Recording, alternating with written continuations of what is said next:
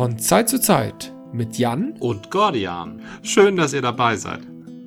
Lass uns doch mal ein Bier öffnen. Ja, gute Idee.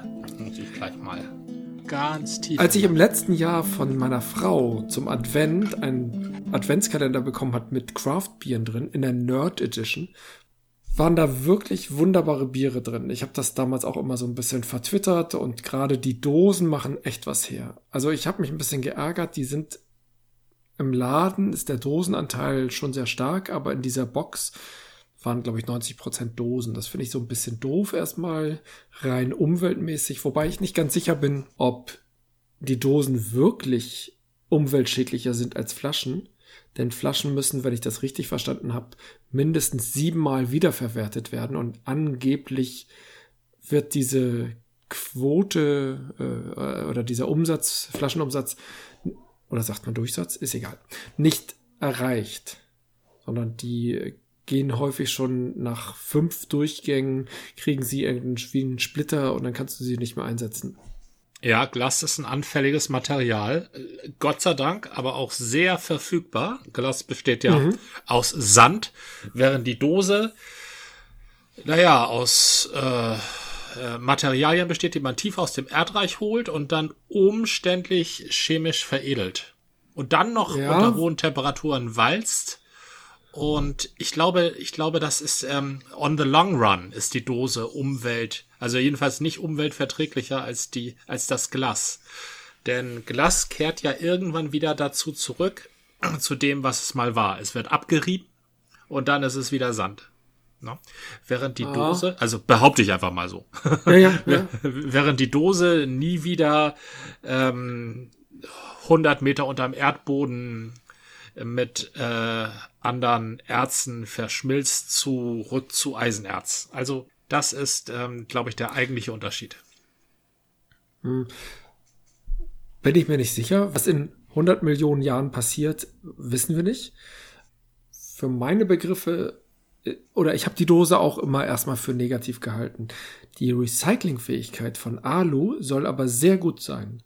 Und die Recyclingfähigkeit von Glas, also wenn es erstmal kaputt ist, Altglas, geht auch sehr gut, bedarf aber sehr hohe Energie.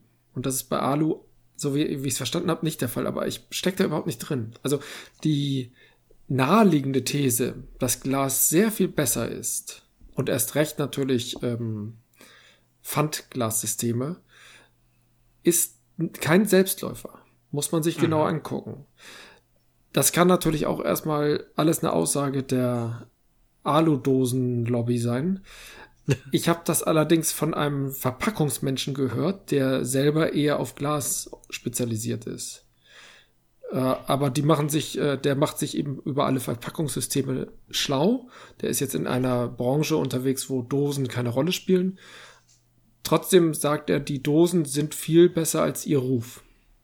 Und das war irgendwie so ganz interessant, weil die sich natürlich auch ganz viele Gedanken machen, was ist jetzt irgendwie umweltverträglich, was ist gut recycelbar, was ist gut als Erstrohstoff zu verwenden, also wie, wie teuer ist das eigentlich überhaupt Glas als, äh, als neues Produkt äh, oder als neue Verpackung herzustellen und äh, wie ist, ist es bei der Dose, also was spielt da natürlich mit rein und wie gut ist die Wiederverwertbarkeit und unter welchen Energien und Aufwänden. Mhm. Fand ich sehr spannend. Du, du kannst Dosen, nach allem, was ich begriffen habe, auch sehr gut aus dem gelben Sack fischen, aber die Dosen, die ich habe, sind ja alle mit einem ähm, mit einem Pfandlabel, diesen Einweg-Pfandlabel versehen. Und das bedeutet meiner Kenntnis nach, aber das weiß ich zum Beispiel nicht, dass die nicht ins duale System gehen, in dieses sogenannte duale System des gelben Sacks und grünen Punkts, sondern auf anderem Wege der Wiederverwertung zugeführt werden. Und die sind dann natürlich ziemlich einheitlich. Das sind alles Dosen. Und das ist dann natürlich denkbar, dass es gar nicht so schlecht ist, wie, wie wir uns das immer vorstellen. Ein großer Vorteil bei den Dosen ist aber, und das ist für die Hersteller wie für mich als äh, Beschenkter, die haben eine viel größere Bildfläche.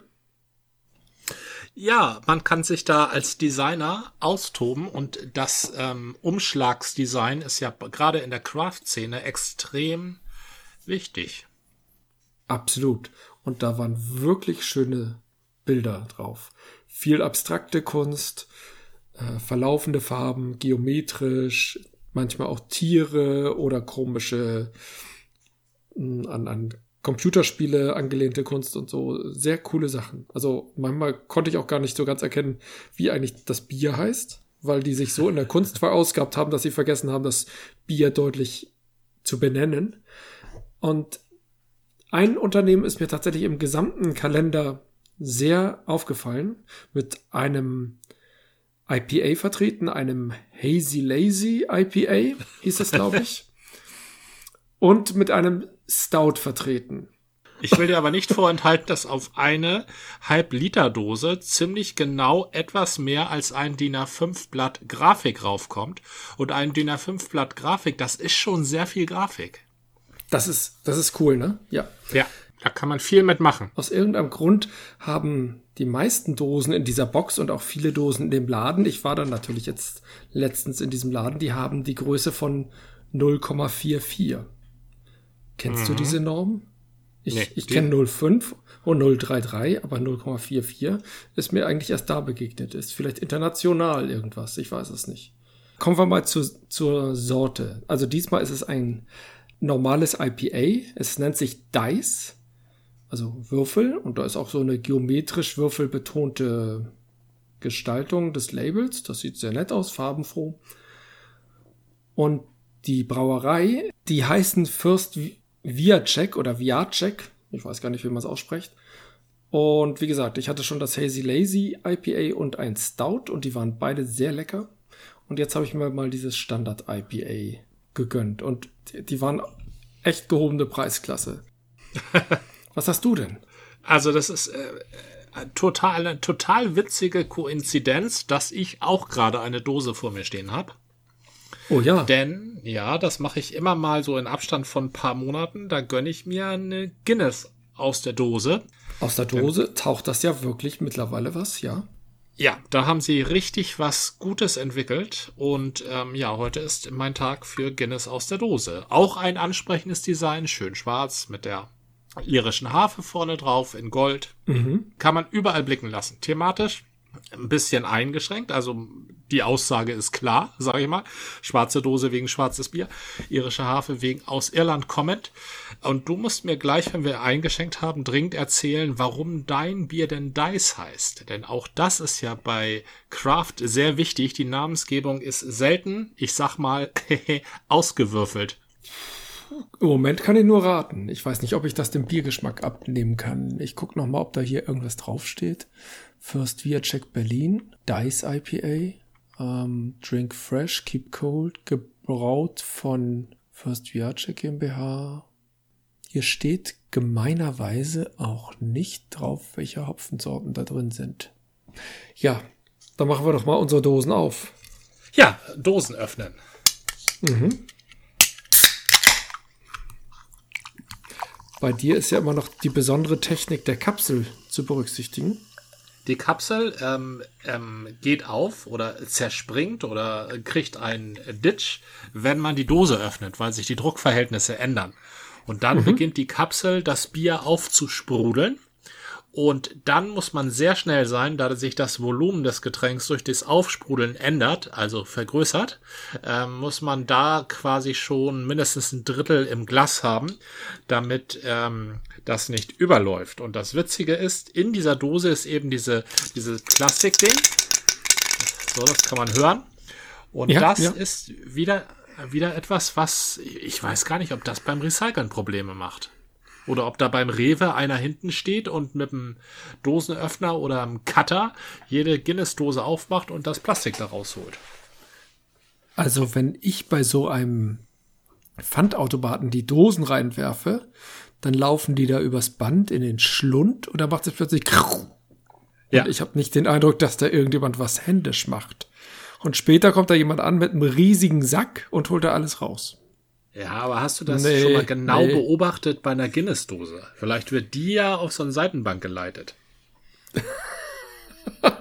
Mhm. Ja, Vielleicht sind ja ähm, die Seiten von meiner irischen Harfe so ein Scan-Code, das dem Einweg-, Zweiweg-Scanner anzeigt, dass hier ähm, umgeleitet werden muss. weil der Azubi oder ähm, der ähm, Hilfswillige ähm, mit dem Cutter erstmal kommen muss. Und da gibt es Glaspfand, verschiedene Sorten. Dann gibt es PET, dann gibt es Dosenpfand und dann gibt es Guinness-Dosen mit Kapsel drin. Ja, das mhm. wird es sein. Mhm. Ja, muss getrennt verwertet werden. Oder ist das meine, meine Aufgabe als Verbraucher? Ach stimmt, du musst die da selber rauslutschen. Also ah, okay. mein Bier hat mehr Schaum als Bier. Das oh. sieht sehr beachtlich aus. Und das riecht fruchtig. Oh, unglaublich. Wow. Das ist echt nochmal geiler als alles, was ich bisher hatte. Also schön voll mit amerikanischen C-Hops. E-, eher wahrscheinlich Citra, Cheops, nee, Cheops. Cascade. Cascade, danke. Da, das könnte, da könnte sogar noch ein bisschen Melon drin sein, dieses Whole Melon. Kommst du denn schon ran ans Bier oder äh, musst du den Schaum nee. jetzt erstmal wegpusten? Nee. okay. Dem, ich puste hier nichts weg. Ich zelebriere das, bitteschön. Ich konnte doch nicht mal das ganze Bier einschenken, obwohl ich ein 05er Glas habe. Da sollte eine 044er Dose ja locker reinpassen. Ja, aber mit Bedacht, bitteschön. Ich habe, oh, wann habe ich damit angefangen? Schon 20, schon 2020 hatte ich doch irgendwann mal so einen Tweet mit einem Diskettenkasten.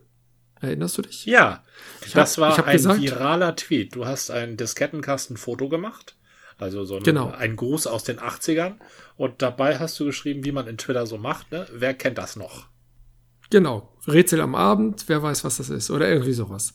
Ja. Und das Ding hatte ich tatsächlich bei uns im Müllkeller gefunden. Das war gar nicht mein eigener. Der lag da auf dem Mülleimer. Viele Leute packen auf die Mülleimer, liegen auf die Mülleimer so Sachen drauf, wo sie denken, das könnte ja noch mal jemand gebrauchen. Und immerhin, ich habe das für einen viralen Tweet gebraucht. Also ich habe mir da gar nicht viel bei gedacht. Und dieser Tweet ging ja ziemlich ab für, für meine Verhältnisse. Also normalerweise ist es ja, wenn ich 10, 20 äh, Herzen bekomme oder Pfaffs, wie es früher hieß, dann ist das ein toller Tweet für mich, ein erfolgreicher Tweet. Und der hatte irgendwie so anderthalb tausend. Und das war auch, also für mich macht das Twitter in dem Moment echt schwer handelbar, weil das das prasselte so auf mich rein. Und ich versuche ja auch immer nett zu den Leuten irgendwie zu antworten, wenn die dazu was sagen. Und da waren ja. wirklich viele, viele Antworten. Und äh, ich weiß nicht, da habe ich noch zwei Wochen später dann Antworten geschrieben. Also Antworten auf die Antworten oder wenigstens ein, äh, ein Herzchen gesetzt oder sowas. Das war schon etwas ungewöhnlich. Und ich habe mir damals aber nicht Gedanken gemacht, was war eigentlich das Entscheidende bei diesem Tweet. Und dann habe ich, wann war das? Um die Jahreswechsel, ja jetzt Anfang des Jahres 2022, ich hatte von einem anderen Tweety, der heißt, der hat als Untertitel hat er sich genannt, der Fragende. Da war ich sehr überrascht. Der stellt jeden Tag mehrere Fragen und der hat immer hunderte Antworten. Wenigstens 50 auf jede Frage. Und das sind auch manchmal so ganz harmlose Fragen. Was weiß ich? Was ist dein liebstes Urlaubsland? Was fällt dir zu Frankreich spontan als erstes ein? Irgendwas. Also das, der haut immer irgendwelche Fragen raus und das finden die Leute cool. Und dann dachte ich, Mensch, irgendwo habe ich mal eine Sendung, ein Interview mit einem wichtigen Manager mitgekriegt, keine Ahnung, oder der sich zumindest für wichtig gehalten hat oder irgendein Medium hat ihn für wichtig gehalten. Und der hat gesagt, das Wichtige ist nicht die richtigen Dinge zu sagen oder zu wissen, sondern das Wichtige ist, die richtigen Fragen zu stellen. Und da dachte ich, ja natürlich, auf Twitter wollen doch alle Leute gerne kommunizieren, wollen irgendwie miteinander reden. Und man braucht immer irgendwie einen guten Anlass. Und wenn ich irgendwie eine Frage stelle, ist das ein viel besser, als wenn ich irgendwas in den Raum stelle, an, also irgendeine Behauptung, irgendeine Aussage, sonst was treffe oder irgendwas über mich sage, was erstmal niemand anders interessiert. Aber wenn ich eine Frage stelle und dann gerne noch, so ähnlich wie beim Diskettenkasten, äh, mit so einem gewissen Retro-Bezug, also irgendeinem so Bezug in die Vergangenheit, gerne auch Kindheit und Jugend, dann spreche ich eigentlich ziemlich viele Leute an und das mögen die. Also hatte ich als ein Versuch damals gestartet, womit habt ihr lieber gespielt? Mit Playmobil oder Lego? Und der war jetzt, der war nicht, bei weitem nicht so erfolgreich jetzt mal in, in Twitter-Erfolg gedacht wie dieser Diskettenkasten, aber das ist eine Sache, die auch die Leute sehr bewegt. Und da ging dann Diskussionen, dann habe ich festgestellt, dass es auch ein, äh, eine Art ähm, DDR-Lego gab. Ähm, und dann gab es natürlich die Fraktion, die sagte, und dann hatte ich noch Fischertechnik und es gab auch noch welche, die Metallbaukästen hatten oder noch andere Systeme. Und da kamen teilweise ganz viele tolle Sachen. Also das fand ich auch faszinierend. Das hat mir Spaß gemacht.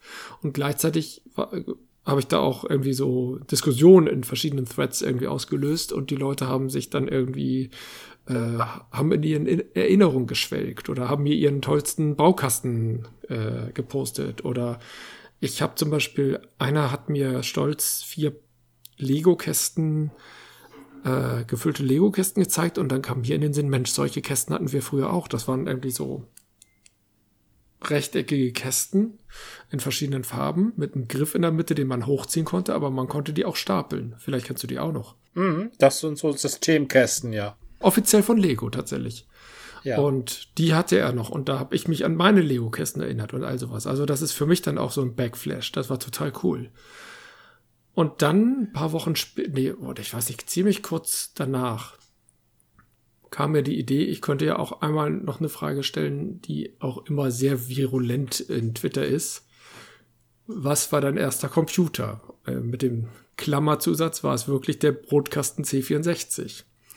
Und das war auch ein Tweet, der sehr, ja, der ging ziemlich gut ab. Lustigerweise haben den nicht so viele geliked, aber ganz viele haben was dazu gesagt, weil jeder hatte dazu irgendwas zu berichten. Und ich habe ganz viele ähm, Computer auch von Robotron da kennengelernt. Das war ganz spannend. Dann gab es die Gruppe, die sich ganz frühzeitig schon mit Experimentier- und Selbstbaucomputern irgendwie durchgeschlagen haben, aber der C64 war schon und, und sonst auch Commodore war schon sehr stark vertreten, muss man schon sagen. Und dann gab es natürlich auch die, die dann irgendwie businessmäßig mehr drauf waren, was weiß ich, irgendwie auf der Apple-Schiene oder später mit irgendwelchen den ganz frühen tragbaren Geräten oder die einfach gesagt haben, ich habe erst Ende der 90er ein 400, äh, wie hießen die, 486er oder sowas oder nee, dann waren es schon Pentium, ist ja auch egal.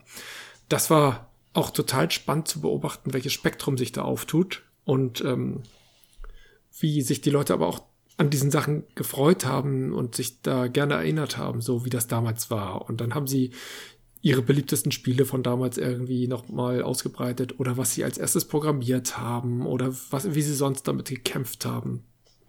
Echt cool. Du sprichst mit dieser Frage, die ist ja extrem geschickt, ja drei, ähm, drei Aspekte an, wo jeder Mensch sich ähm, angesprochen fühlt. Zum ersten, du stellst eine Frage. Ne? Mhm. Und zwar eine, ähm, das ist ja immer, das wird ja auch geraten, wenn du, wenn du ins, ins Influencer-Business gehst oder überhaupt eine Medienpräsenz hast als professionelle Person, dann sagen dir die Medienberater, stellen Sie Fragen. Also geben Sie gerne ein Statement ab, ich mache dies und das, aber fragen Sie am Schluss, und wie macht ihr das? Damit die ja. Leute reagieren. Denn nur wenn die Leute reagieren, ist ihr Account oben. Na? Mhm. Das sind nicht die Likes, das sind die Reaktionen. Das zweite, ja. was du bedienst, ist die Nostalgie. Und zwar die Nostalgie, die man mit sich selber verbindet. Also was habe ich denn toll gefunden? Denn, mhm. und das ist auch schon fast der dritte Aspekt, also das ist ein zusätzlicher Aspekt, das Lieblingsthema eines jeden Menschen. Ein, ein Lieblingsthema haben alle Menschen auf der ganzen Welt gemein. Ob sie jung oder alt sind, egal wo sie sind, und das ist sie selbst. Menschen reden gerne über sich selbst. Ja. ja und das ist, das, das sagt dir jeder Gesprächstrainer. Wenn du nicht ins Gespräch kommst, frag, frag den Menschen nach seinem Hobby, nach seinen Beziehungen, nach seinem Auto. Das ist immer ein gutes Thema. Und das, das dritte, mhm. was du bedienst, ist eben das Tech-Nerdtum was im Internet oder bei Leuten, die im Internet ernsthaft kommunizieren, einfach ähm, prozentual äh, höher verbreitet ist als in einer jeglich äh, zufällig gesuchten Kohorte der Bevölkerung. Und du fragst hier was zu Technik. Also das auf dreifache Weise muss dieser Tweet funktionieren. Das hast du dir sehr, sehr gut ausgedacht. Ja, dieses muss funktionieren. Ich habe dann ja noch weitere Sachen gemacht. Das, ist, das ist kein Selbstgänger. Und ich bin auch kein Profi. Das ist ich habe mir das nicht professionell ausgedacht oder das war einfach die Frage, ist ja eine, die mich selber interessiert, weil ich immer über die Geschichten auch, die andere so erzählt haben, über ihre manchmal haben die ja heute noch den C64 und packen den gerne aus. Ich hatte ja nie einen C64, weiß aber noch, dass ich damals gern ähm, Freunde äh, mit C64 besucht habe. äh, und manchmal auch die, die jetzt nicht so einen Zugang zu Computern hatten, da habe ich mich dann in das C64-Buch reingekniet und für die dann irgendwelche Aufgaben oder Lösungen gefunden für Probleme, die die hatten. Also die Begeisterung damals, äh, und das war völlig egal, was bei dir zu Hause stand oder was bei den anderen stand, das war schon cool. Man traf sich und hat zusammen irgendwie am Computer irgendwas gemacht ich war dann ja immer, ich weiß gar nicht, ob ich das schon in der Zeit äh, schon früher entwickelt hatte oder eher in, erst in der Zeit. Ich wollte ja dann was Besonderes und habe lange gespart, bis ich dann ein Apple II Nachbau, damals gab es so Nachbauten von Apple-Computern, die waren nicht ganz so teuer, äh, mir leisten konnte. Und ähm, weiß jetzt nicht, ob mir das so einen Vorteil gebracht hatte, aber ich fühlte mich damit irgendwie toll. Das, äh, das ist ja wichtig, man muss sich ja irgendwie gut und toll fühlen. Was das Ganze genau, das wirkt so, als hätte ich da jetzt eine ganz strategisch geschickte Frage gestellt und das Ganze Twitter damit geknackt. Naja, wäre vielleicht ein bisschen übertrieben, oder? Das wollte ich nicht gesagt haben. Ich wollte damit gesagt haben, dass du genial agiert hast. Das Genie macht oh. ja alles richtig, unbewusst. Ne? Im Gegensatz zu dem Fleißigen, der alles richtig macht, aber voll bewusst. Und das, das war in diesem Fall ich wollte nur sagen, du hast dreimal was richtig gemacht, dass das äh, mhm. unbewusst war, weil dich das interessiert, weil es überhaupt ein für dich naheliegendes Thema ist und weil du dir gedacht hast, oh, eine Frage nach einer Vergangenheitssache hat auch da schon gut funktioniert. Das ist ja eine ganz, ganz andere, das ist davon ja unberührt. Nein, ich wollte dir da nicht äh, Berechnung, also, na okay, gewisserweise ist jeder Tweet äh, berechnet. Aber ich wollte dir da keine Tweet-Antworten-Optimierung unterstellt haben. Ich überlege tatsächlich sehr oft, was ich twittere, aber nicht so sehr, was ich twittere, sondern was ich nicht twittere. Ich neige schon dazu, spontan irgendwie was in meine Timeline zu hauen und dann ähm, bereue ich's. Das hatte ich, früher war ich ja pseudonym unterwegs, da war das nicht so kritisch. Und heute achte ich schon darauf. Ich schreibe mal mal los und denk so, nee, jetzt werde ich hier ein bisschen zu politisch, das muss ja nicht sein. Also, manchmal kann ich nicht an mich halten und werde irgendwie politisch oder äh, zumindest oder Gesellschaftsthemen äh, kommen irgendwie auf und ich äußere mich dazu. Aber eigentlich möchte ich Twitter ja genau nicht so sehr um die Probleme der Welt zu wälzen, die ich schon überall woanders sehe. Da weiß ich auch nicht, ob Twitter da ein gutes Medium für ist, um die Probleme der Welt zu wälzen. Letztendlich ist es Unterhaltung. Also es ist, ja. ne, es ist ein, genau. ja, es ist nicht mal Austausch. Es ist halt Präsentation von, hier, schaut her, das denke ich. Weil richtig nein, diskutieren nein, nein, nein, Ist, ist ja nicht möglich da. Doch, doch, das geht. Es ist Austausch. Man muss immer auf den Punkt kommen. Man kann seinen Tweet auch äh, mal verlängern durch einen zweiten Tweet. Aber ich sehe da schon ganz viel Austausch und gerade wenn es ein bisschen ins Schwärmerische kommt und oder auch emotionale, da kann man schon ganz viel reinpacken. Und da sind so Retro-Themen einfach toll. Ich meine, ich, ich mag das ja auch. Ich stelle ja nicht die Frage, weil ich denke, oh, damit locke ich viele Leute an und ich interessiere mich gar nicht dafür, sondern das ist meine eigene Vergangenheit. Das ist, glaube ich, auch ganz wichtig. Ich, ich glaube, es wäre nicht so entscheidend, dass ich jetzt sage, das ist authentisch, aber mir ist es wichtig. Ich möchte doch gerne mit Leuten in Kontakt kommen, die interessante Dinge für mich zu sagen haben. Also, wenn ich schon etwas lese in meiner Timeline, dann soll da ja nicht lauter Sachen sein, wo ich denke, interessiert mich nicht. Ich will ja Twitter nutzen. Ich bin ja nicht so ein Twitter-Team, ein Social-Media-Team, das es immer so nur so mitnimmt und wichtig ist, Follower zu generieren. Was ha, habe ich etwas anderes gesagt? Nein, nein, nein, nein. Ich wollte dir nicht das unterstellen, dass du das gesagt hast, aber ich wollte das so abgrenzen. Du, du sagtest, ich habe eben genial agiert. Und ja. da ist ja ein bisschen die Frage, genial in welcher Hinsicht? Und tatsächlich habe ich ganz viel bewegt, also ganz viele Leute damit erreicht. Äh, ich habe sogar vom ehemaligen Bundesdatenschützer, Schar hieß der, der hat mir darauf geantwortet. Fand ich, das ist tatsächlich so ein bisschen so eine Ehrung für ein Tweet, wenn da so ein paar große Köpfe drin sind, wo ich dachte, okay, der ist wirklich äh, wichtig oder zumindest wichtig gewesen, ist auch heute noch, glaube ich, sehr rührig. Das hat mich beeindruckt, wer sich da im Laufe der Zeit gemeldet hat und dazu was gesagt hat und was dessen erster Computer war. Und so viel aus dem universitären Umfeld, die hatten auch alle Bock darauf. Das sind keine Nerds, würde ich mal sagen, aber was Nerdisches haben sie schon. Das sind dann Wissenschaftsnerds. Und das machte total viel Spaß, was für ein Spektrum an Leuten ich da angesprochen habe. Und tatsächlich ich, ich habe dann ja auch weiter Fragen gestellt. Ich, ich muss jetzt nicht auf äh, die weiteren Tweets eingehen. Das, es geht ja eher darum, wie, wie das überhaupt angefangen hat. Und mir macht dieses Fragenstellen extrem viel Spaß, weil ich in ganz viel Austausch reinkomme zu Themen, die mich interessieren. Das ist ja auch ganz wichtig. Und es hat tatsächlich den Nebeneffekt, und da, da muss ich ja sagen, da bin ich wieder ein bisschen dieses, äh, das taktische Moment gibt es ja wir haben ja beide die Twitter-Accounts gegründet, begründet für den Podcast. Die heißen ja auch nicht ohne Grund VZZZ. Unser Name. Nein, das hat, VZZZ. das hat einen Grund. Das hat einen Grund und einen direkten Zusammenhang. Und der genau. hängt nicht damit zusammen, dass wir beide auf der Tastatur in gleicher Form ausgerutscht sind.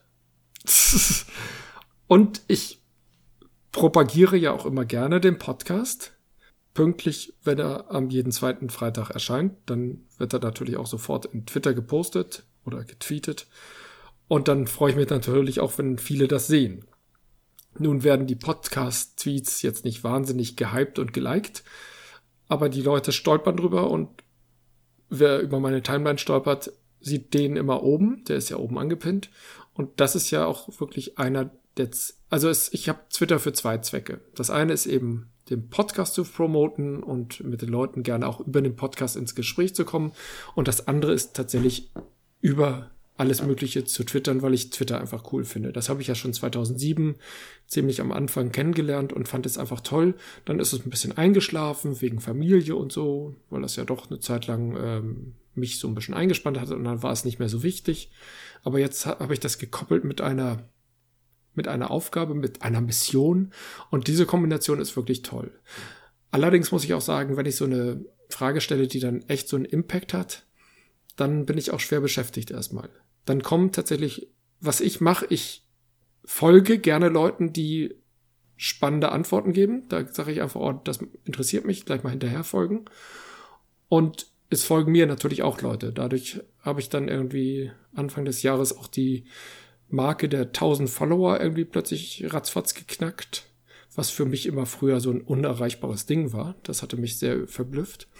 Und ja, äh, läuft ja jetzt so ganz gut. Also ich finde, Twitter ist einerseits ein, totales Spaßmedium, für mich total das beste Social Media, was ich kenne, bei aller Kritik, aber man muss sich ja nicht in den Untiefen und politischen Sümpfen irgendwie verlieren. Das ist, glaube ich, das, wovon ich immer abraten würde, sondern immer eher auf, auf das Vergnügen zielen. Das ist Unterhaltung, wie du schon sagst.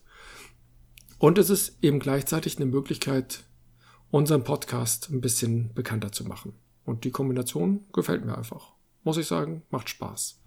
Also, das ist ein, das ist eine sehr gute Definition von Twitter. Ich ähm, benutze Twitter garantiert irgendwie verkehrt. Ich habe keine, also wirklich, ich verstehe wirklich nicht, was da passiert und warum es passiert. Ähm, ich folge Leuten, die, ähm, ich versuche Leuten zu folgen, die intelligent sind, aber nicht so denken wie ich, möglichst. Ne? Oder mhm. Leuten, die ich persönlich kenne, weil mich interessiert, was die so machen. ja. Aber ich, ähm, ich folge niemanden, der so denkt wie ich ne? weil er so denkt wie ich. Denn ich denke, das ist der größte Fehler, das ist die größte Zeitverschwendung, die man sich antun kann, Leuten zu, zu applaudieren, die das sagen, was man selber sagen würde. Ne? Das ist nämlich doof. Das so entstehen Bubbles, so entstehen Kreislaufgedankengänge, Privatkreisläufe. Aber offensichtlich mhm. ist es das, was die meisten Leute auf Twitter machen. Ja. Die meisten Leute auf du, Twitter Du suchst deine Bubble, deine Echokammer. Ja, und äh, man, man entfolgt auch Leuten, wenn sie nicht so denken wie man selbst.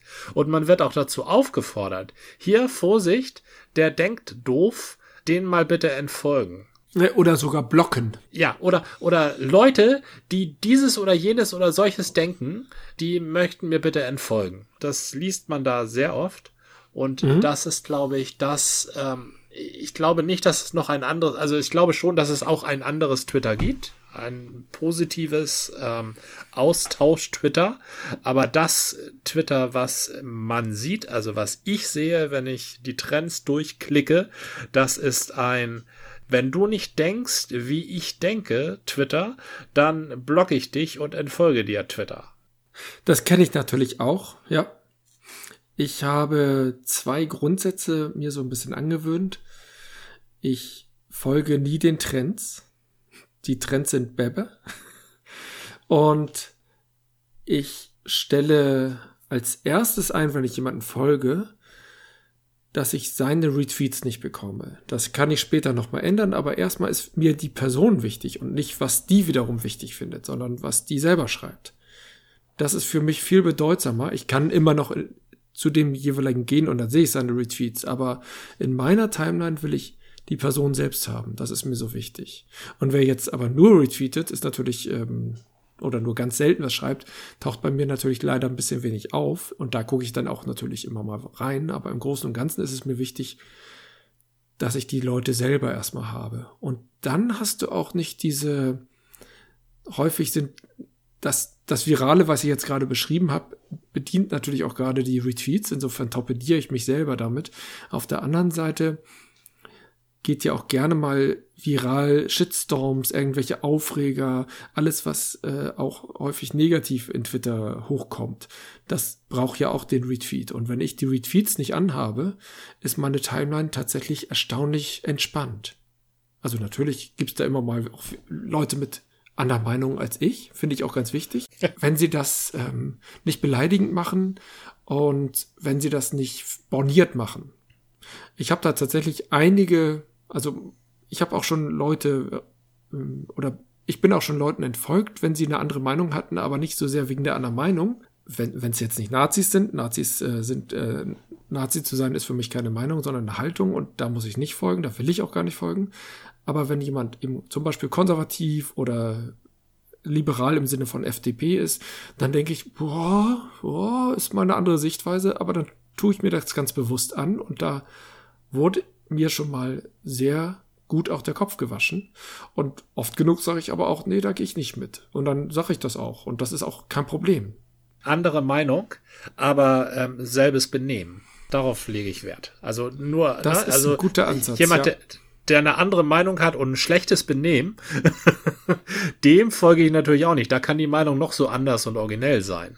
Ne? Das, mhm. ähm, das gefällt mir nicht. Das ähm, tue ich mir nicht an. Jan Böhmermann zum Beispiel.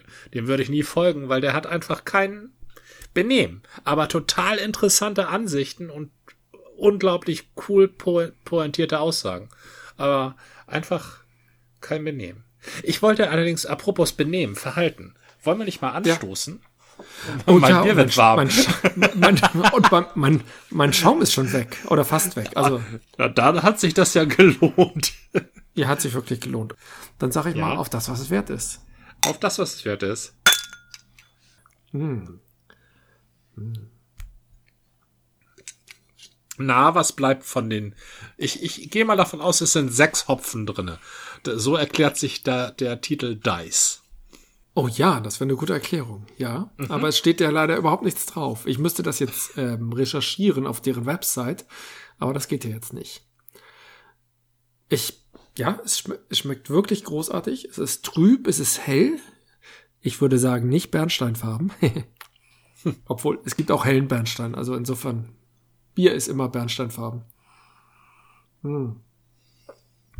Die Note, die Duftnote wird nicht ganz erfüllt, weil die Hopfen schon jetzt ihre Bitternote mit einfließen lassen, aber das macht es sehr erquicklich. Es ist für Frühling und Sommer ideal, würde ich sagen. Aber ach, was weiß ich, das geht auch das ganze Jahr, weil es auch sehr vollmundig ist. Das, ich trinke da so einen kleinen Schluck und habe das Gefühl, der ganze Mund ist voll. Dann haben hm. sie was richtig gemacht. Ah. Und der Schaum ist auch, das Bier ist nicht stark perlend. Ich bin ja kein Freund von zu viel Blubber. obwohl der Schaum so intensiv war. Vielleicht ist auch das ganze Blubber jetzt in den Schaum und dann mittlerweile weg. Das ist ganz fein perlig, genauso wie ich es mag. Ah. Ja, ist schon, also ich werde mir das nicht oft leisten, wenn das immer so teuer ist, aber das ist wirklich eine Nummer. Also von dieser, von dieser Brauerei, First Via Chick, Check, hast du schon, Via Check, genau, hast du schon mehrfach positiv erzählt und ich glaube, du hast mir auch eins davon zu trinken gegeben, oder? War da nicht ein Schokoladenbier von denen? Ja, natürlich. Als, äh, das war noch in der Zeit, ähm, das war aber doch in, in Ende 2021, ne? Da, da waren, hatten ja, wir noch das, so ein paar, oder ist, da, das da hatten war, wir da doch Biere aus dem Kalender ausprobiert. Ja, ja, ja. Richtig. Da bin ich vorbeigekommen und dann hattest du dir extra so ein paar Schoko oder ähm, in den Kontext passende Biere aufgehoben, die wir dann gemeinsam geleert haben, ja. Und da war auch so ein First Fiat Check dabei. Und das sind so Entdeckungen, die habe ich tatsächlich damals in diesem Kalender gehabt. Wirklich ganz großartig. Dafür ist so ein Kalender extrem gut. Und wenn, Aber nur die Nerd Edition. nur die Nerd Edition. Und wenn dieser Kalender jetzt Twitter wäre, ne, dann hättest du da ausschließlich und Kehrwieder, also ganz viel Kehrwieder, ein bisschen Landgang und ein bisschen Wildwuchs gehabt. Ne, weil das ist ja genau das, was du äh, magst und wo du immer wieder raufklickst und immer wieder likest. Aber dadurch, dass du eben ähm, jetzt gezwungen wurdest, also sanft gezwungen, links und rechts und oben und unten hinzugucken, äh, wo du von selber gar nicht drauf kommen würdest, ähm, hast du viele spannende Erfahrungen gemacht, die dich viel, viel weiterbringen, als wenn du noch das 50. Kehr trinkst. Da muss ich dann auch noch mal sagen, ich habe ja so ein bisschen meine Bubble, bin ich ja völlig bei dir. Aber gerade diese Fragen erreichen auch, wenn es gute Fragen sind, wenn es jetzt eine Frage zum Fantasy-Rollenspiel ist, dann bleibt die in der Bubble einigermaßen. Aber diese Computerfrage damals, jeder hatte irgendwann irgendwie einen Computer. Das ist ja, die ist überhaupt nicht begrenzt. Und ich hatte da tatsächlich auch einige, wo ich dachte, okay, ihr seid echt schräg drauf. Und ich habe da diverse, eher konservativ denkende oder politisch liberal denkende, neoliberal denkende, die aber sich sehr gut auch benehmen. Und ich bin da in diverse Diskussionen im Nachgang reingekommen, die genauso kontrovers sind und trotzdem gepflegt in der Diskussion, teilweise, nicht immer natürlich.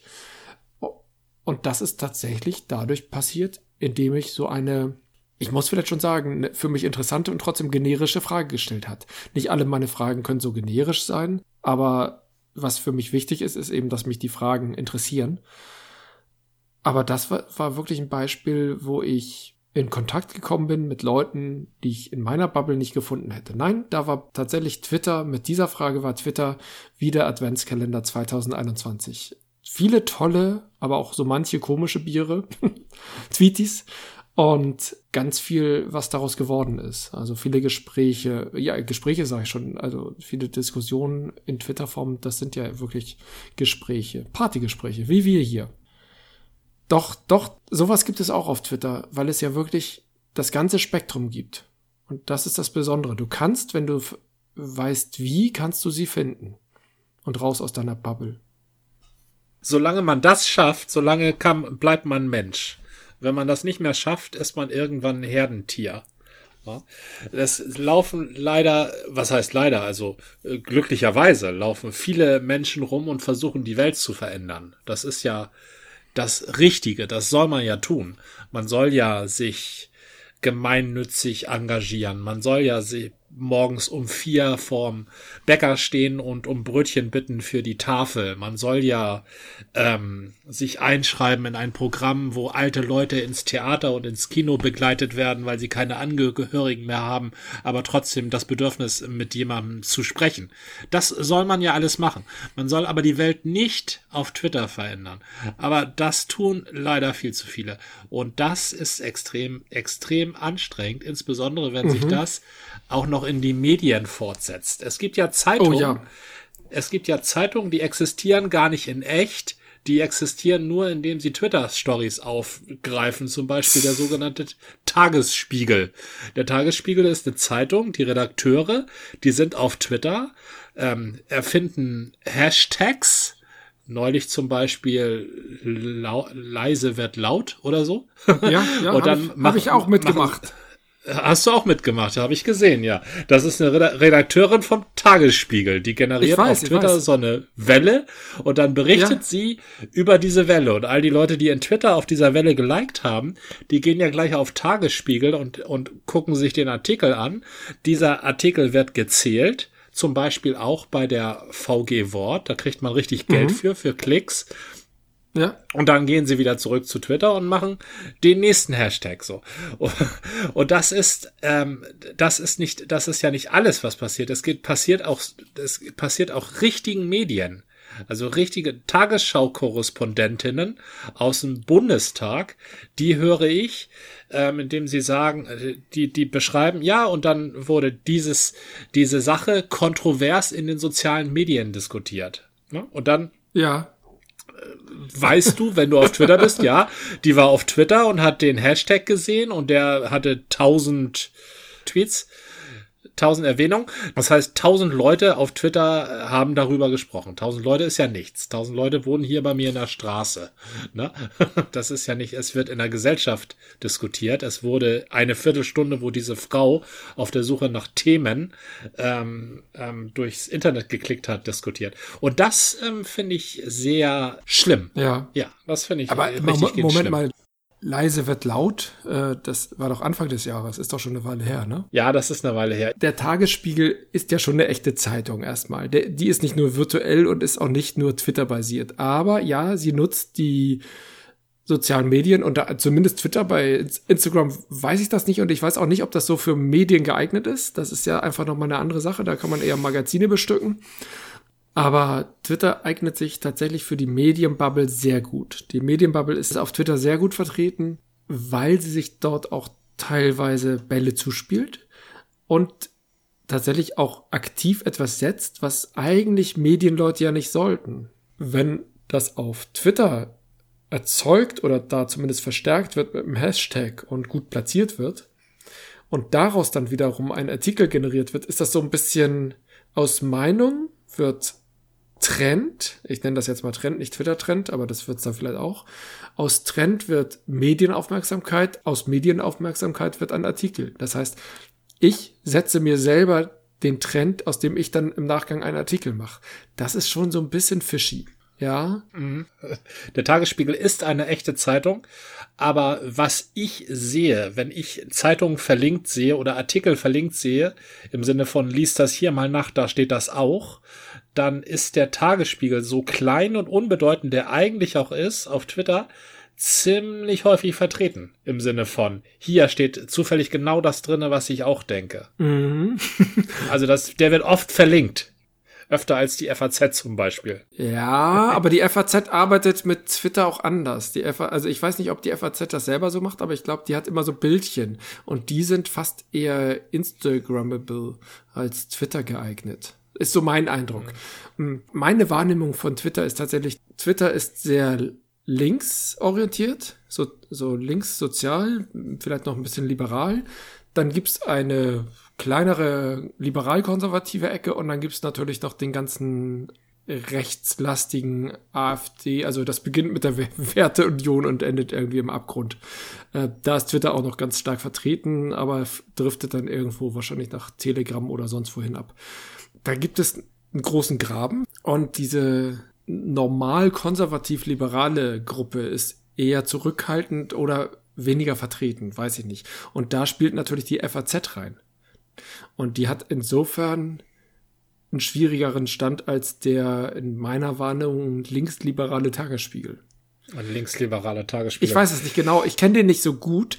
Ich weiß nur, dass der sehr stark verbandelt ist mit der Zeit zumindest mit der Berlin-Redaktion scheint es mir da irgendwie so einen, ähm, einen gewissen Austausch zu geben. Die gehören ja auch beide zum, meines Wissens zum Helmholtz-Konzern, die Zeit und der Tagesspiegel.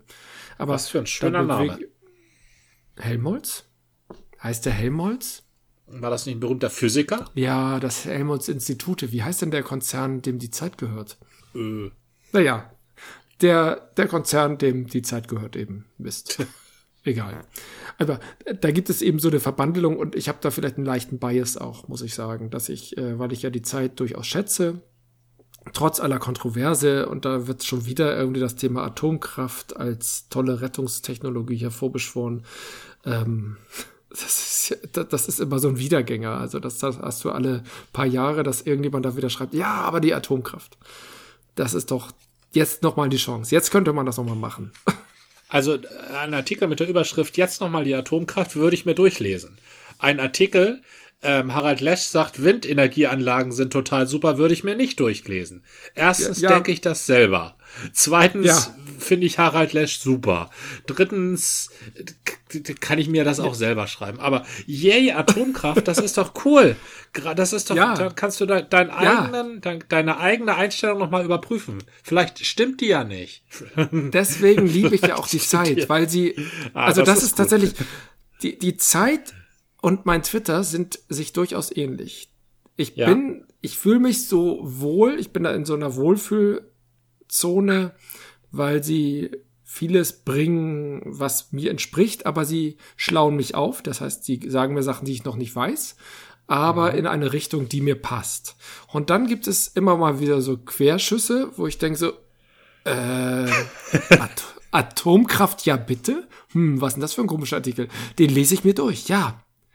Und da, da reibe ich mich auch dran. Und dann denke ich, nee, also, sorry, das Argument hat schon vor zehn Jahren nicht funktioniert. Was ist denn das jetzt? Aber da kann ich mich dann auch schön drüber aufregen, allerdings nicht auf Twitter.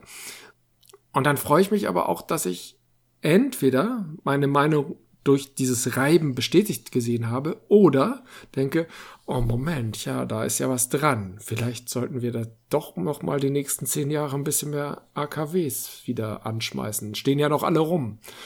Ähm, warum nicht? Also äh, nicht jetzt, warum nicht AKWs, sondern warum nicht diese andere Ansicht mal betrachten, zulassen und gucken, was das mit dir macht.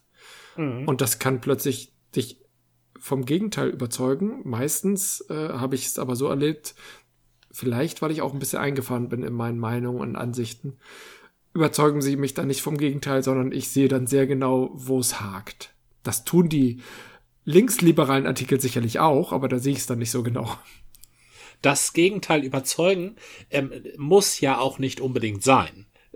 Mhm. Du, das kann, es ist ja durchaus wahrscheinlich, dass du Recht hast oder im Recht bist oder so wie es für dich passt, äh, gut aufgestellt bist. Es ist aber auch hilfreich, die eigenen Argumente zu schärfen. Ne? Ja, ist denn das, stimmt. ist denn mein Gegenargument an dieser Stelle, ist das denn überhaupt triftig? Oder wackelt mhm. das irgendwo? Ne? Und da hilft es halt, eine Gegenargumentation zu überprüfen. Das muss sein.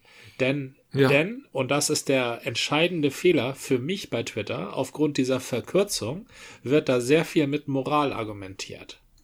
Da hörst du sehr viel mit von wegen, das kann man doch nicht machen. Sowas kann ja. man doch nicht tun. Das kannst du doch nicht sagen. Wer sowas sagt, muss mir entfolgen. Wer sowas sagt, muss entblockt werden. Das genau. ist in aller Kürze. Bei Twitter nee, ist das sicherlich. Geblockt. Ja. ja, genau. Ist, ist sicherlich legitim, weil da, da hat ja keiner Zeit oder sonst was. Obwohl sich die Leute offensichtlich äh, fünf Stunden am Tag mit dem Handy beschäftigen. Das ist eine offizielle Statistik, habe ich gerade erfahren. Das, ähm, da geht's doch um die Kürze. So. Und in der Kürze, da schlägt Moral das Argument, weil ein Argument mhm. ist komplex und Moral ist kurzfristig. Ich aber bin ein Kind der 80er. Und wenn man mir mit Moral kommt, mit das kannst du nicht tun, das darfst du doch nicht sagen, das, das, äh, du kannst die Leute doch nicht so verärgern, dann tue ich es doch gerade erst recht. Das haben wir doch damals gelernt. Na? Nach 10 Uhr abends kannst du doch keine Musik mehr draufdrehen. Das wirst du auch sehen, was ich kann. ja, guck mal. so, und die, und die Twitter-Welt kommt mir echt so vor wie so eine kleine, fiese Spießer, die mit dem Kissen im Fenster sitzen Welt, die die ganze Zeit sagen, das kannst du doch nicht, das kannst du doch nicht tun und das kannst du doch nicht tun und das kannst du doch nicht tun. Und ehrlich ja. gesagt ist Twitter das auch. Also größtenteils. Das sind Leute, die im Fenster sitzen mit dem Kissen. Das, nichts anderes ist das. Im Fenster sitzen mit dem Kissen und gucken, was die anderen Leute machen und dann darüber lästern. Die auch im Fenster sitzen mit dem Kissen, ja. Ich glaube, Richtig. das ist eine Twitter-Welt. Und das, das Problem ist dadurch, dass viele Milliarden Menschen, sind das schon Milliarden? Ich glaube, es sind mittlerweile doch über eine Milliarde, ähm, mhm. Twitter nutzen und auch im Deutschen, obwohl hier angeblich nur fünf Millionen unterwegs sind, die Twitter-Welt ist so facettenreich, dass du nie sagen kannst, so sind die meisten. Also das müsste man echt nochmal untersuchen. So sind die meisten in dem Bereich, den du siehst oder der viral geht oder der in den Trends ist. Aber Twitter ist eben auch, da, gibt es ganz großartige, wer, wer sind die Leute? Oh, mir fällt gerade Enno Lenz ein. Enno Lenz ist ein bisschen kontrovers. Ich meinte aber noch einen anderen, der, na toll, ich und meine Namensänderung. Der haut öfter mal Threads raus mit 10, 15 äh, Tweets und dann ist das wirklich ein langer Text, wo ich dann denke, dann hätte man ja auch einen Blogbeitrag schreiben können. Aber die schreiben das in 15 Tweets und da wird jeder Tweet einzeln geliked, irgendwie hundertefach, weil die auch wirklich durchdacht und schlau und klug sind. Solche gibt's da auch. Das sind sicherlich ähm, Einzelfälle, aber hochgelobte Einzelfälle und sehr geschätzte Einzelfälle, die dann auch viral gehen. Also es gibt auf Twitter so viele Inseln der Glückseligkeit, will ich das mal nennen. Auch, auch Leute, die immer wieder lustige Sachen raushauen oder kritische Sachen lustig formuliert. Das ist, die kommen dann nicht mit der Moral, sondern mit den, die zeigen die Widersprüche auf. Das hat dann was von Kabarett und Satire. Natürlich gibt's auch die, die dann Parolen raushauen, aber die Seite, die Scherze oder auch Bonbons äh, einbringt, die ist auch ganz stark vertreten. Und du musst dir, deine Aufgabe auf Twitter ist es eben, also jetzt die Aufgabe eines jeden, der Twitter nutzt und vielleicht damit unzufrieden ist. Pick dir die richtig guten Twitter-Leute raus, mit denen du interagieren kannst oder eben die gute Beiträge liefern, die dir Spaß machen, die dich unterhalten und dich aber auch weiterbringen. Das ist eine sehr gute Handhabe. Mein äh, Bedürfnis nach intellektuellem Austausch wird auf Twitter nicht gedeckt, da ist das zu kurz. Ne? Das ja, ist einfach ja. ein, ein, kurzfristiges Medium. Ich brauche Kontext. Kontext ist entscheidend. Den Kontext, den ich auf Twitter geboten bekomme, der existiert innerhalb der Bubble der Figur, der Twitter-Figur, bei der ich da gerade auf dem Schoß sitze. Ne? Sei das ja. nun eine, eine linke, eine rechte, eine, eine grüne, eine braune. Das, das ist der Kontext, in dem diese Leute argumentieren. Wenn diese Leute mhm. Witze machen, machen sie das auch in einem gewissen Kontext. Und in das diesem stimmt. Kontext muss ich, muss ich drinne sein oder ich verstehe den Witz nicht. Ich verstehe zum Beispiel nicht, was abwertend ist an dem Begriff Allmann, was komisch ist an dem Begriff Kartoffel. Und da verstehe ich schon ein Drittel der Twitter-Witze verstehe ich nicht. Und ich verstehe nicht, wie irgendjemand das Wort literally als literarisch übersetzen kann. Das tut mir, das tut mir im, im das tut mir so weh. Das tut ja, mir, aber dann, dann kriege ich Pickel. Das, das literally heißt Wort wörtlich. Da gibt's ein schönes deutsches Wort für. Und die Leute übersetzen das als literarisch. Was literary heißt. Das ist, und das ist eine Komik, oder das soll komisch sein, oder soll das heißen, haha, ich kann kein Englisch, aber es ist mir egal. Oder haha, ich kann Englisch und du weißt auch, ich kann Englisch. Und weil wir beide wissen, dass ich Englisch kann, rede ich erstmal falsches Englisch.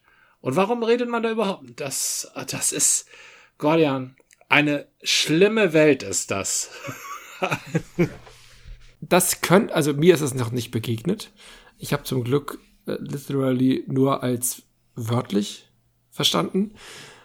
Was Allmann und Kartoffel anbelangt, bin ich ja sehr entspannt ähm, hatten wir schon mal irgendwie oh, vor 50 Folgen oder so, dass ich beide Begriffe irgendwie ähm, mag. Und äh, mir sind die aber auf Twitter auch nur selten begegnet. Das sind ja jetzt nur Beispiele. Und du merkst, ich, obwohl wir dicht beieinander sind, du hast eine eigene Bubble, ich habe eine eigene Bubble. Alles, was du erlebt okay. hast, das, das, das kenne ich gar nicht. Ja. Aber was ich kenne, ist natürlich mein eingeschränkter ähm, Englisch-Wortschatz. Und das ist ein perfekter Übergang, ne? ich habe da nämlich einen Song, ich weiß, die 80er sind hip, der ist mir damals ja, begegnet immer. als Bravo-Poster. Wow. als ein komischer Mensch mit einer merkwürdig übertriebenen Taschenrechneruhr. Mike Oldfield. Mike Oldfield auch ein Genie. Ja, und der hat ein Stück geschrieben, wo ich immer dachte, das ist doch kein Mann, das singt doch eine Frau. Äh, das sang auch ja. eine Frau, aber das war für mich völlig ja. unverständlich, dass ein Musiker, der ein Stück macht, das nicht selber singt. Also, dass sozusagen der Frontman, der, der, der Namensgeber nicht derjenige ist, der singt. Und das Stück hieß Moonlight Shadow. Ja, Moonlight Shadow. Das ist ähm, gesungen von Mary Riley, glaube ich, aber geschrieben tatsächlich von Mike Oldfield. Mike Oldfield hat ja. schon ziemlich früh aufgegeben zu singen. Mike Oldfield hat schon ziemlich früh damit angefangen, Instrumentalmusik zu machen. Er war ein mhm. Musikpionier. Er hat auch sehr viel mit Folkmusik experimentiert und er hat äh, Klänge kultiviert. Und deshalb hat er sich eben ähm, äh, in Projektform andere Künstler gesucht, die für ihn gesungen haben. Unter anderem eben diese Mary Riley. Also nagel mich da mal nicht drauf fest, aber alles gut. Die, die, hat das auf jeden Fall für ihn gesungen, genau. Moonlight mhm. Shadow. Mondlicht Schatten, ne? Also der Schatten ja. des Mondlichts. Also der Mond so weit komme ich Himmel. auch noch. der Mond scheint vom Himmel und das ist dann die einzige Lichtquelle in der Nacht und wenn der Mond, also wenn das Mondlicht dann gebrochen wird, dann hast du einen Schatten. Das ist mhm. interessanterweise ist der Schatten in der Nacht ja nicht so interessant wie der Schatten Schatten am Tag. Na, der Schatten am Tag ist ein richtiger Effekt. Der Schatten, also kühlender Effekt oder die Sonne blendet nicht so oder im Schatten, da kann man sich mal äh, ein bisschen aufhalten. Die einen stehen im Schatten, die anderen stehen im Licht. Und die äh, Meinung, also dass die Bedeutung von Schatten ist in der Nacht eine andere. Noch mehr ja. Dunkelheit. Na? In der Nacht freut man sich ja über das Licht des Mondes. Das Licht des Mondes ist allerdings auch sehr, hat anders als das Sonnenlicht ja keine Wärme, sondern ist, wird als sehr kalt empfunden, als mhm. sehr offenbarend. Also das Sonnenlicht überflutet die Wiesen, das Mondlicht, das ist kalt und klar und glänzend. Und da stehen uns äh, alle Sachen deutlicher vor Augen als ähm, am Tag ne? weil die Sonne ja uns auch blenden kann, der Mond kann uns nicht blenden. Und dieses Lied Moonlight Shadow, das handelt von einer äh, Frau, die an ihren Geliebten denkt, der ähm, tot ist. Ähm, sie singt aber nicht ihn an, sie singt uns an und beschreibt, ähm, was ihm, also ihrem Geliebten geschehen ist. Und der ja. ist ähm, ersch erschossen worden. So. Das und ist so zwar, ein melodisches Lied, okay, ja. Entschuldigung, nein. Sie stimmt. Ähm, sie, die Geliebte, sie singt gar nicht. Da habe ich mich eben gerade getäuscht. Sie, es wird über sie gesungen. Genau, es ist gar kein Ich. Es ist ein okay. Lied über sie. Genau. Und ähm, es ist eine, eine Frau, die durch eine, Erzähl eine Erzählerin, aber die erzählt von einer Frau, die sie, also von einer dritten Person.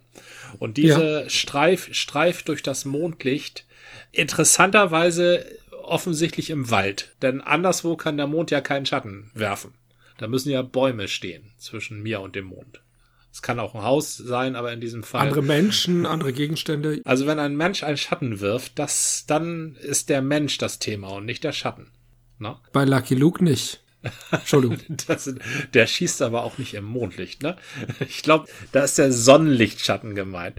Das Interessante für mich an dem Lied ist, das, also ich weiß jetzt gar nicht mal, wie diese Beziehung zwischen der Frau und diesem Mann ist. Ich glaube, die hatten keine lange Beziehung, ne, bevor dieser Mann erschossen wurde. Ich weiß auch gar nicht so genau, warum der Mann erschossen wurde, aber wie der Mann erschossen wurde, das hat mich immer fasziniert. Das ist auch die einzige Zeile, für die ich mich verbürgen kann aus diesem Lied. Mhm. He was shot six times by a man on the run. Er wurde von sechs Schüssen getroffen, die von einem Mann abgegeben wurden, der auf der Flucht war. Das bedeutet folgendes.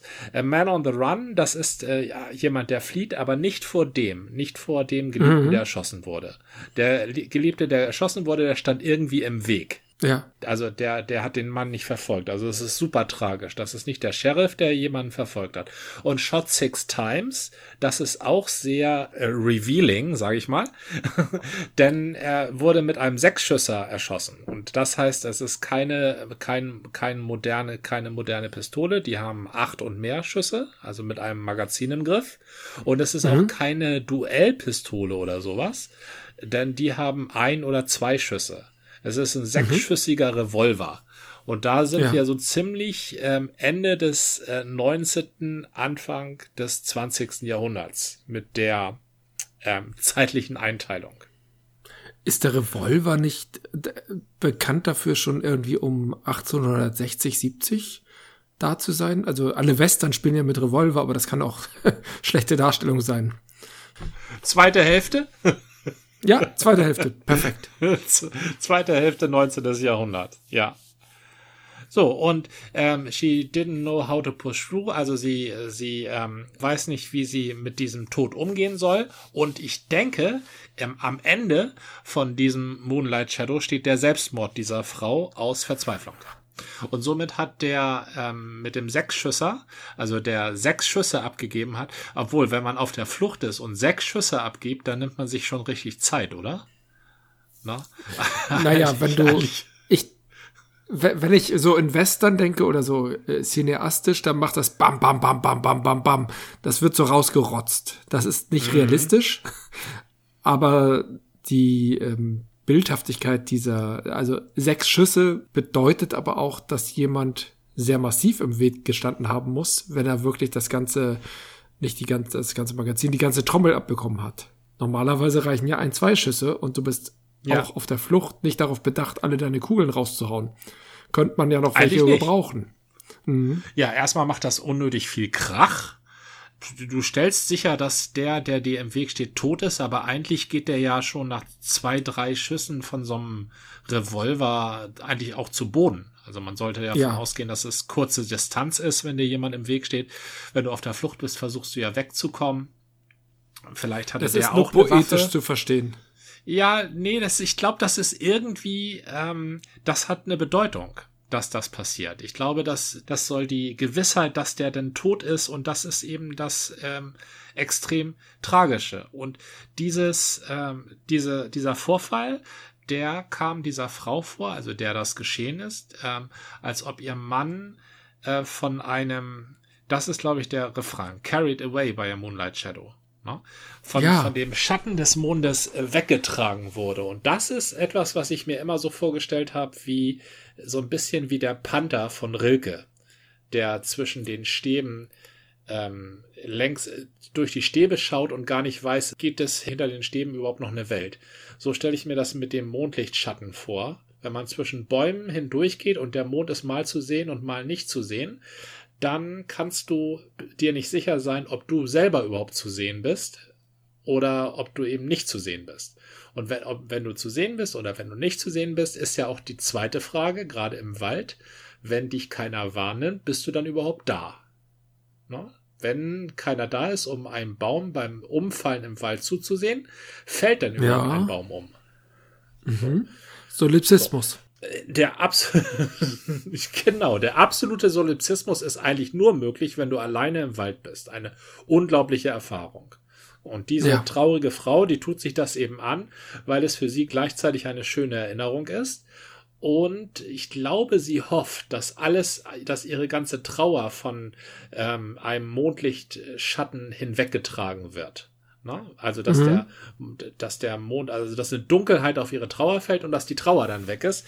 Aber ich glaube, die Tragik des Songs ist, dass sie selber weg sein wird.